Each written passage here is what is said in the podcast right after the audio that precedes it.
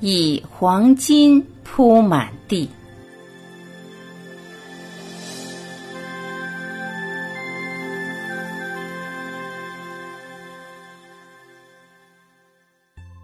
须达多寻访的地方之中，最景色优美、恬静宜人的，就是属于齐陀太子的园林了。须达多认为，如果他可以取得此地，这里将会是佛陀来教萨罗弘法的最理想地点。须达多夜见齐陀太子时，他正在款待一位大臣。须达多作礼之后，便坦白表明来意，欲向太子购买这个园林，以供佛陀做道场所用。齐陀太子不过二十岁，这园林是他父亲波斯匿王一年前送给他的礼物。太子望了望大臣，再转过头来望着须达多，回答道。这个园林是我父亲给我的礼物，我当然对他特别挚爱。你要我割爱的话，除非你把它的地面每一寸都铺上金币。齐陀太子这样戏言，他当然没想过这位年轻的商人会把他的说话当真。但须达多却这样响应：“我接纳你的开价。”我明天会把金币运到园林。齐陀太子愕然，可我只是说笑罢了，我不是真的想把园林卖出去。你不用把金币运去了。须达多很决断的回答：“尊贵的太子，你是王族的成员，你必须承担你说过的话。”须达多望向正在喝茶的大臣，希望获得他的支持。大人，我说的对吗？那大臣点头，他对太子说：“即孤独长者说的是真话。假使你没有提价，那又另当别论。但你现在是不能反口的了。”齐陀太子唯有就范。但他暗里当然希望须达多不能达到他的要求。须达多与他们离别。一日清早，须达多派遣仆人运送装了很多马车的金币前往园林，并着令他们把全部的地面都盖满。看见这么多的黄金，齐陀太子被吓呆了。他明白到这并非普通的生意交易，他反问自己：为何会有人为买这个园林付出如此的代价？那佛陀和他的僧团必定很不寻常，才会驱使这个商人这样做。太子于是请须达多告诉他关于佛陀的事情。须达多提起他的师傅佛陀、佛法和僧伽的时候，整个人都精神焕发起来。他答应第二天带舍利弗尊者来见太子。吉陀太子这时已被须达多述说有关佛陀的一切打动了。他看过去，见到地上的金币已覆盖了园林的三分之二。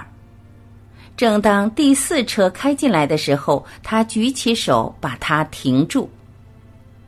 太子对须达多说道：“金币足够了，剩下来的土地让我送出来，作为对你这美好计划的捐赠和参与吧。”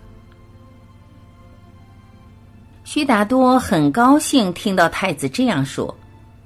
当太子见到舍利弗时，被他安稳平和的风度所摄。他们一起前往园林视察，而须达多已决定把这里定名为奇园精舍或奇陀林，以作为对太子的敬谢。须达多提议舍利弗先住在奇园精舍，指挥精舍的兴建。他和他的家人会每天给他供应食物。须达多。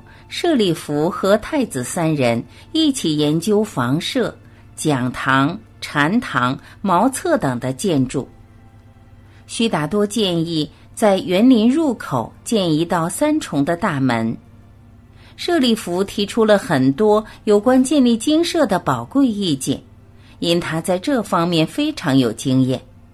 他们又选择了一处清幽凉快的地点来兴建佛陀的房子。他们更一起监察开路挖井的工程。城里的人很快便听到有关须达多地上铺金以购买太子园林之事，他们又知道将会有一座新建的寺院来欢迎即将从摩羯陀前来的佛陀和僧伽。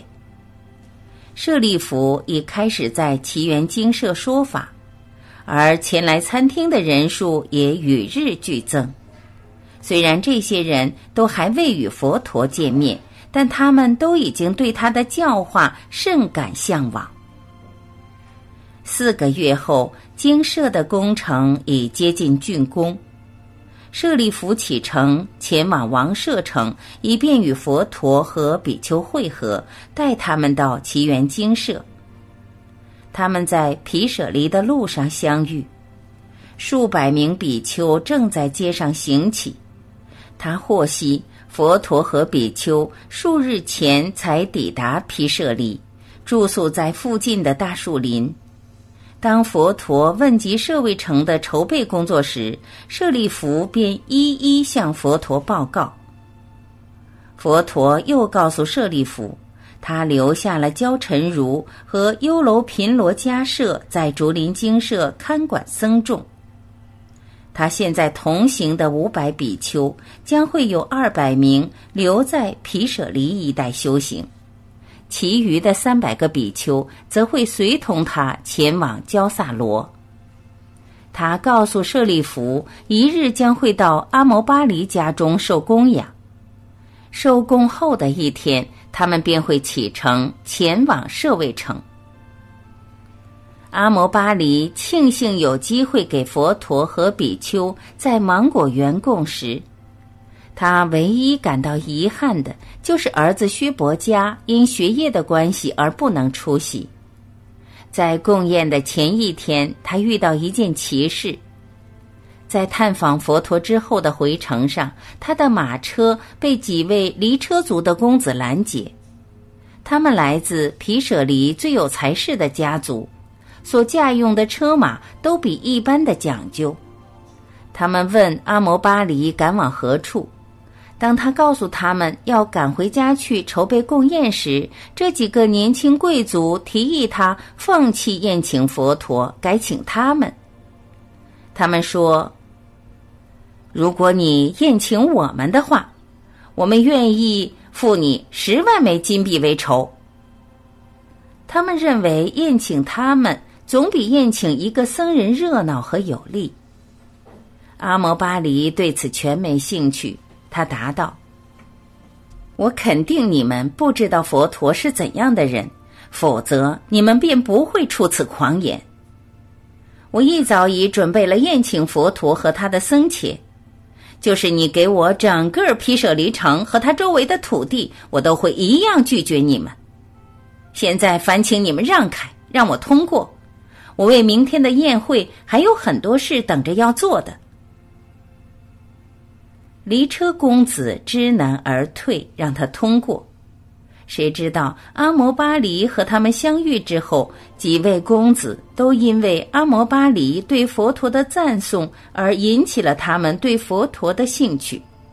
他们决定亲自去找这位大师，看他是什么样子。在大树林的入口下车后，他们步行入内。佛陀见到他们。便知道他们都具有慈悲和智慧的种子，请他们坐下之后，他便讲述自己一生寻道的经过。他告诉他们消除痛苦和实现解脱之道。他知道这几个年轻人属于他自己也曾属于过的勇士阶层，望着他们，就像看到年轻时候的自己，因此。他对这些青年有热切的了解，他们的心扉都被佛陀的话打开，他们发觉这是他们第一次真正看到自己。他们也明白到，名位权势并不可以给予他们真正的快乐。现在，他们才发现自己应行的道路。他们请求佛陀纳他们为徒，又请佛陀和僧伽一日受他们供养。佛陀说：“我们明天以应阿摩巴黎之邀。”这时。青年们记起与阿摩巴黎的相遇，那我们便在后日给你们供养吧。佛陀微笑接纳。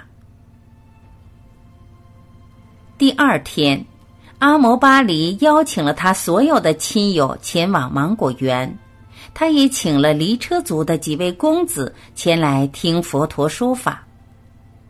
一日。佛陀和一百个比丘来到公子们的宫中，他们被供精美烹调的素菜，公子们更献上园中新鲜采摘的水果，包括了芒果、香蕉和葡萄。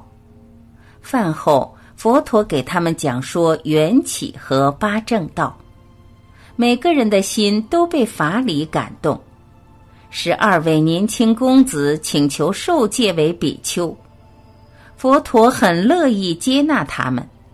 当中的奥达陀和善星都在离车族中极具影响力。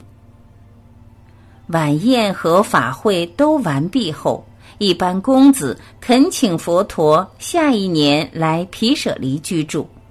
他们答应会在大树林建一精舍来容纳数百位比丘，佛陀欣然应允。第二天早上，阿摩巴黎来访佛陀，表示希望把芒果园林赠与佛陀和僧团。答应接纳之后，佛陀和舍利弗以及三百比丘便又向北面出发，前往舍卫城。